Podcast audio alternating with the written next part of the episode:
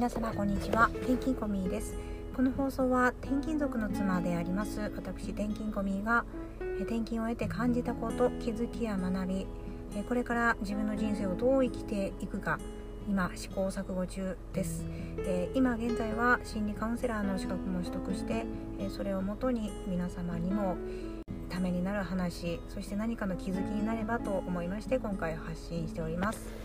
え今日の放送はイライラを引きずらない切り替えのコツ、えこれはですね特に、えお子さんの大体幼稚園児さんのお子さんを持つお母さんに聞いていただければ、え役に立つんではないかなと思い発信しております、え今回は我が家の場合になります。え、うちは一番下の子が今年少さん、え、次は年中さんに上がる年なんですけれども、え、その子がいろいろ自分でやりたい年頃でありまして特にですねお茶コップに入れる時にももう自分でやると言って、えピッチャーから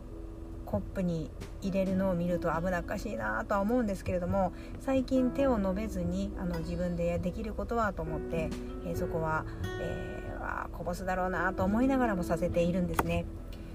でやはり、えー、毎日がそのうまくいくわけではなくこぼすこともありますし、ちょうど今日の朝なんですけれども、えー、大きなペットボトルを置いてましてその大きな、えー、ペットボトルから小さなコップに入れようとしていました。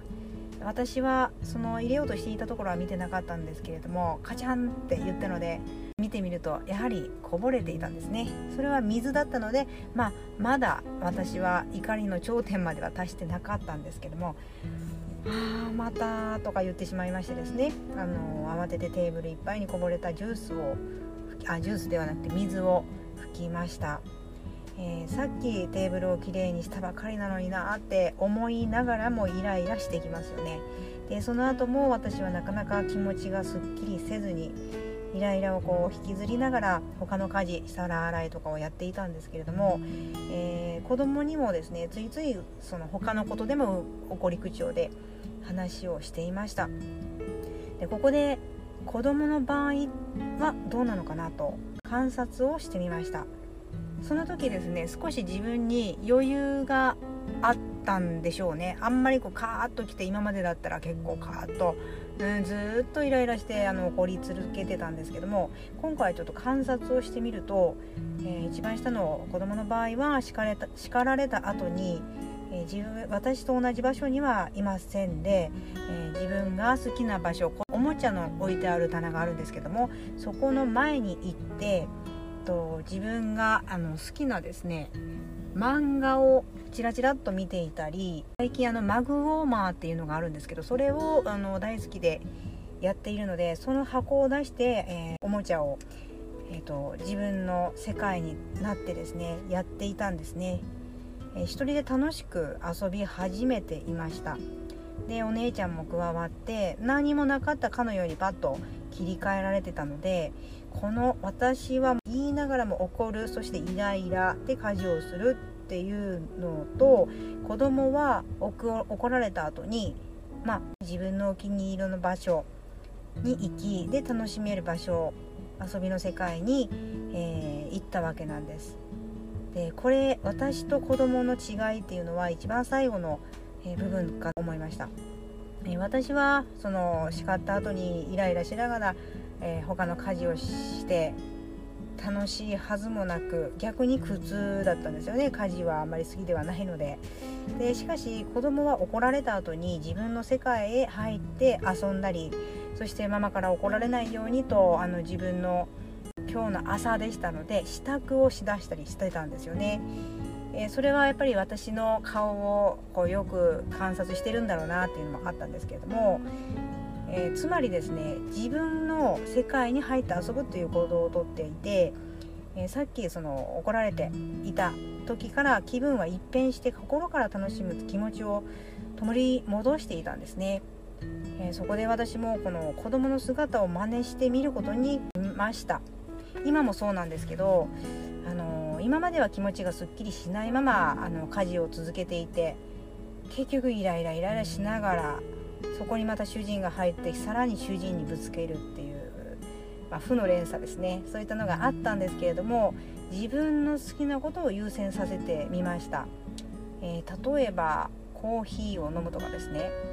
もうイライラしている時にコーヒー飲むと逆に興奮が あの出てきそうなんですけどそのコーヒー時間って私大好きなんですよね。なんか自分の時間に入れる感じがして。ただそのコーヒーを飲んでる時には「はーって言ってくるとまたイライラしてしまうので部屋を変えました。私も、えー、主人の部屋があるんでそこを私で使わせてくれっていうことで、えー、少し気分を変えようと思ってですねコーヒーとあと大好きな音楽が私好きでジャズの音楽をかけたりして、えー、そうするとですねあのその時間が自分の時間になりますのでささやかかもしれませんけども自分優先にする行動をとってみたんですね、えー、不思議なものです。はい先ほど多分あの0120からかかってきたのでおそらくベネッセさんかなと思いました。ちょっと取れてないんですけれども。